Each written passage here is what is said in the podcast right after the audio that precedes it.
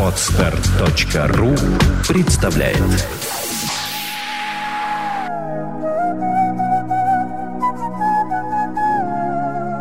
Добрый день, дорогие слушатели. Сегодня опять в гостях у нас Владимир Александрович Иванов. И мы опять говорим о инструкции применения саногенного мышления, наверное, так.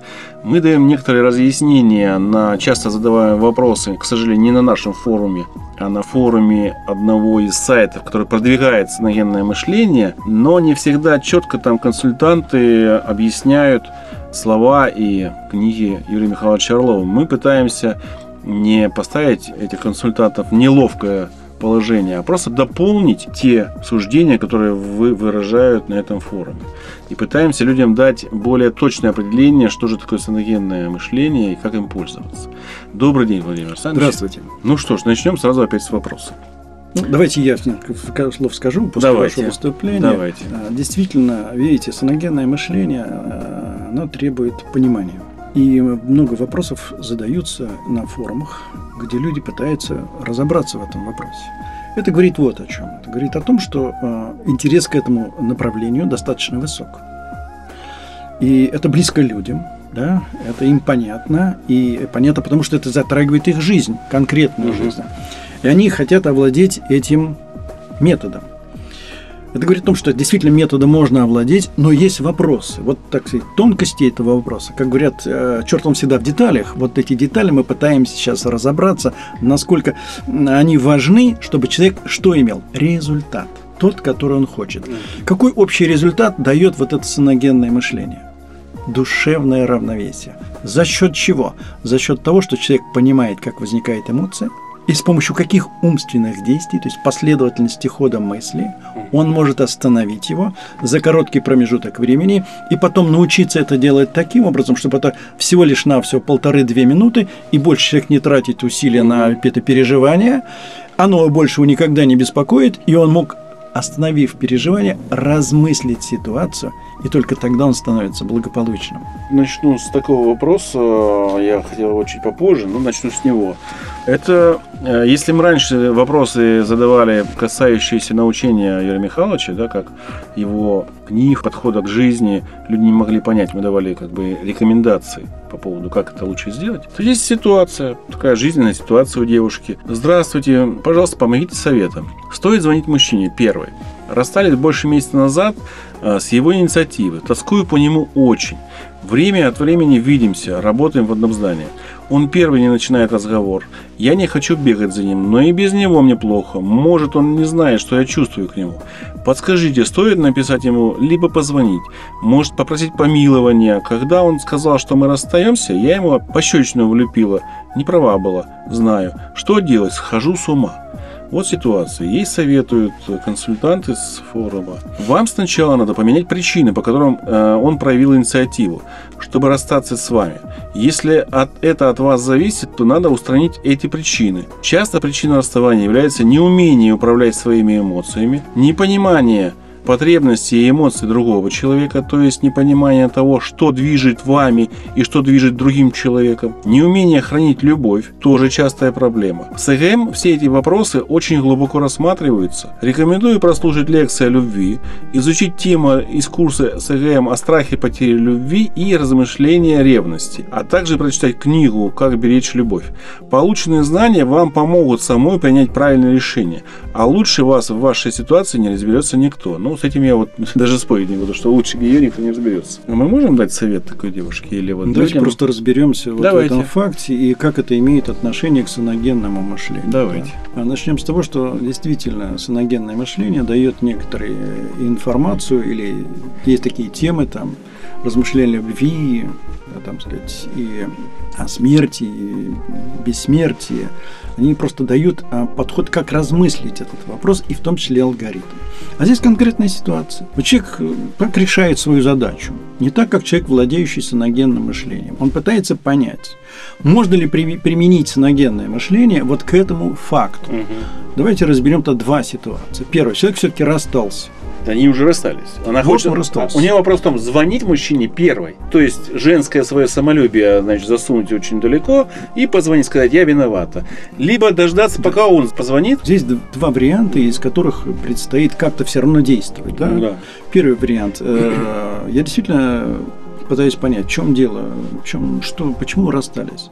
Как правило, в этих расставаниях все равно лежит эмоция. Эта эмоция навсегда присутствует в межличностных отношениях, и она каким-то образом повлияла. Другое дело, что нужно понять, а какая эмоция? Какое чувство стало основой расставания? Почему это очень важный момент для человека? Когда человек начинает понимать источник этого конфликта или расставания, он может, поняв ее, прекратить, остановиться, и тогда он становится мудрее. И тогда в жизненной ситуации с другими людьми он может проявить эту мудрость, и тогда жизнь приобретает другие краски. Другой ситуации, когда все-таки нужно позвонить и, что, э, может быть, восстановить эти отношения. Здесь что?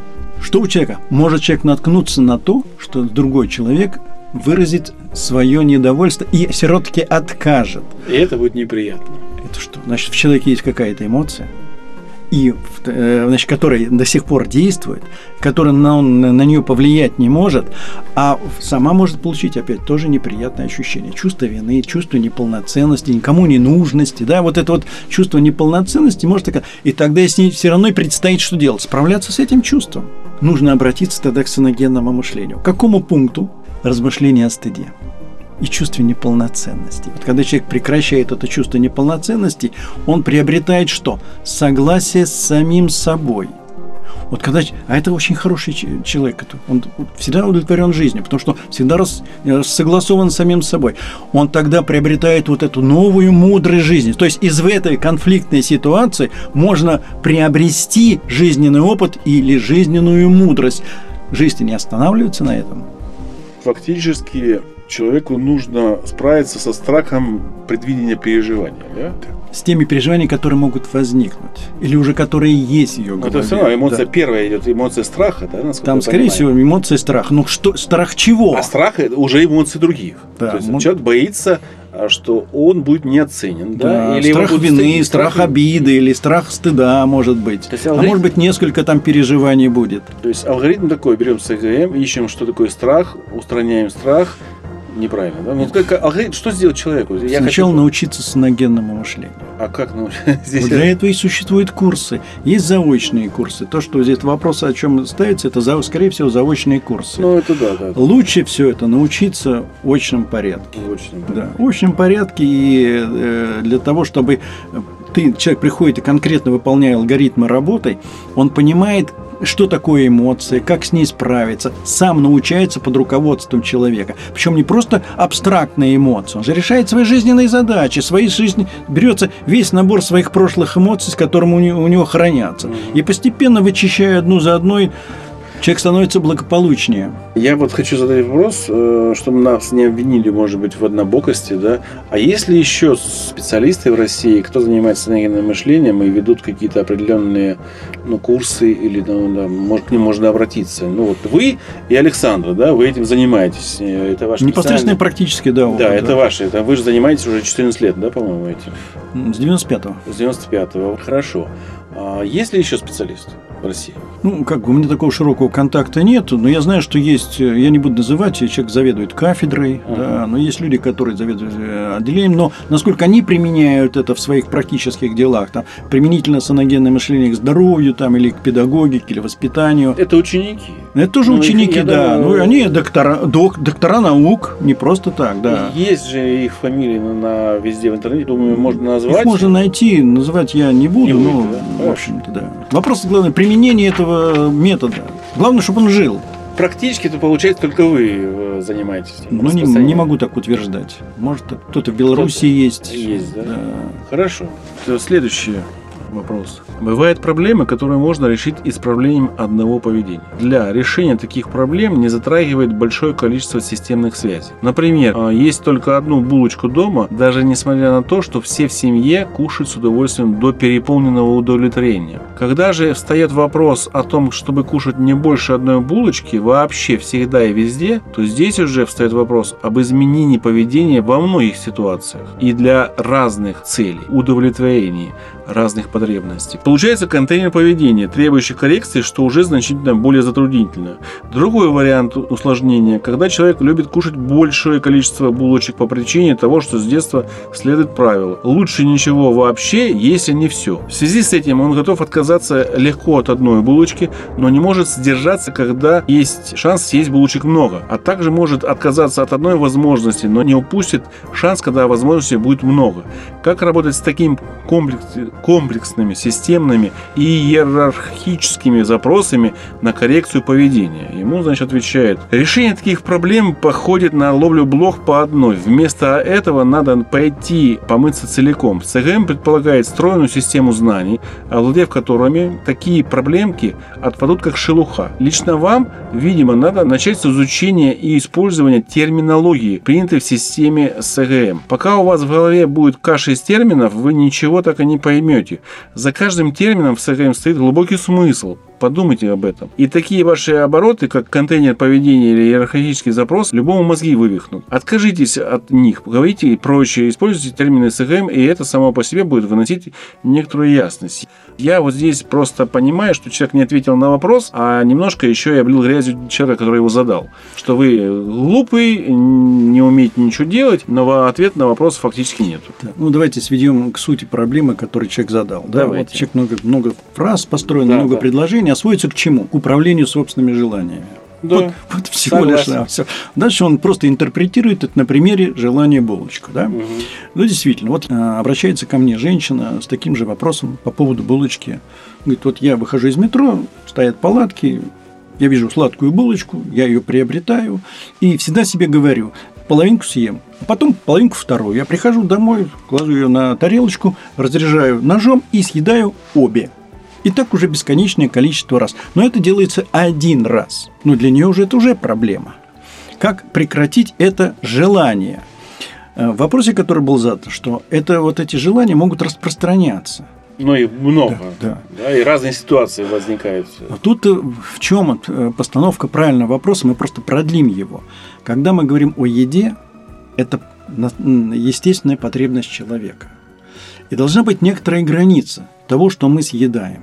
Когда мы начинаем часто есть одни и те же булочки, или что характерно для людей, которые и любят сладкое, там вот это шоколадка каждый день, угу. да, или много конфет каждый день. Для них возникает вопрос, можно ли от этого это прекратить или это, от этого отстроиться. Угу. У Юрия Михайловича есть такой там тема в этом СГМ, называется управление желаниями. Он четко показывает там, выставляет принцип, что это можно угасить, можно ослабить. Это значит, что человек может есть дальше, но это не будет проблемой для него. Когда нужно утром встать, обязательно найти где-то купить шоколадку, обязательно ее съесть. Это можно остановить. Где это в СГМ есть? Управление желанием. Угу. На что я хочу обратить внимание? Что само по себе желание, которое у человека возникает, оно чаще в таких случаях возникает не просто так, а под воздействием какого-то переживания. Угу. Если это связано с тем, что человек обиделся, а потом пошел и заел ее шоколадкой, это сделал один раз, это еще не проблема. А когда ты сделал пять раз, то тогда возникает проблема, что возникает связь между эмоцией и поеданием шоколадки. Это может быть в одной ситуации, а обида может возникать в разных ситуациях. Тогда и в разных ситуациях может возникнуть вот это желание съесть шоколадку.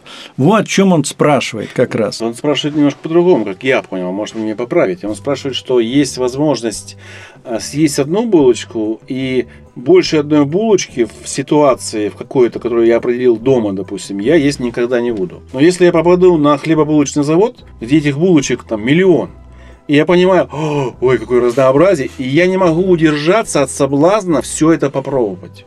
Есть возможность, и я не, вот эта возможность меня не, ну, как бы стимулирует пробовать все. И я отказываюсь от того решения, которое я принял дома. Есть только одну булочку в день. Ну, Наверное, не это имел в виду, потому что, скажем, булочку в одной ситуации или там шоколадку в одной ситуации, она не составляет проблемы. Там, скажем, ритуал выполняет утренний, да?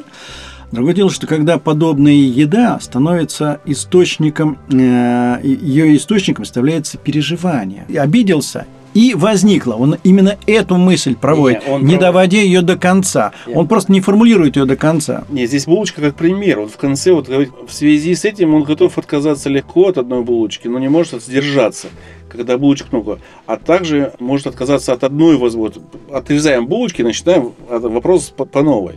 Могу отказаться от одной возможности в жизни, но не упущу шанс, если возможностей будет много. Это общее, не еда, это вообще возможности в жизни. То есть импульс, Импульс, тот да, импульс да, да, к тому, да, да. чтобы поесть, находится внутри, и он связан с при определенных ситуациях. Так а все равно это возвращает человека к чему? Управление своими желаниями. Это разговор о желании. Конечно. Вопрос о любви, насколько я понимаю. Альтруистические мотивации часто принимаются нами за любовь. А что такое любовь вообще? Такой философский вопрос. Мне кажется, вот я не знаю, ответа на этот вопрос еще никто не нашел. У Орлова есть ответ на этот вопрос. Есть. Хорошо. Значит, ему отвечают. Выбор зависит от того, насколько человек соответствует вашей идее потребности любить и быть любимым, которая возникает в результате воспитания в семье и в обществе и на основе своего опыта. Если он соответствует вашей идее, и у вас во время общения с ним потребность достаточно сильна, тогда и может возникнуть желание любить этого человека и быть этим человеком любимым. Реализация этого желания и есть любовь. Э, Орлов очень как ученый правильно ставит вопрос. Значит, надо посмотреть психическую структуру вот этого явления, которое называется любовь. Она выглядит так. Я смотрю, совершаю какое-то поведение, направленное на другого человека. И смотрю, как ему-то хорошо. Как ему это приятно. И вот это отраженное чувство, во мне уже теперь отраженное, вижу, возбуждает это приятное состояние. И так же происходит и в другом. И вот это, это взаимность и есть любовь. Но есть, когда я-то смотрю, мне человеку приятно, а мне-то не отвечают этим. А. Неразделенная любовь. Поэтому вопрос в психической структуре этого явления. Если я это понимаю, это становится не просто для меня пониманием, но и способом управления. И Юрий Михайлович приводил пример о чем? О непривязанной любви. А, Когда мои действия, я, да. что бы я ни делал, человек на- наслаждаюсь и не жду от Не без ожиданий. Да, да, да. Вот в чем вопрос. Вот это и есть непривязанная любовь. Вот это она свободная. Я понял. Ну что ж, на сегодня мы закончим э, с вопросами. И, наверное, вообще, наверное, цикл пока э, закончим с вопросами. У нас останется э, еще вопросы по зависимости. Мы их обсудим в следующей передаче с вами. Э, Не успеваем сейчас обсудить. Видимо, обсудим. Э, Поэтому спасибо большое, что пришли к нам на передачу. Благодарствую. И до новых встреч. До свидания. А Мы записывались в прекрасной студии Владимира Нелюбина и коллектива Moscow News. И за пультом был э, Василий Пеньков. До новых встреч.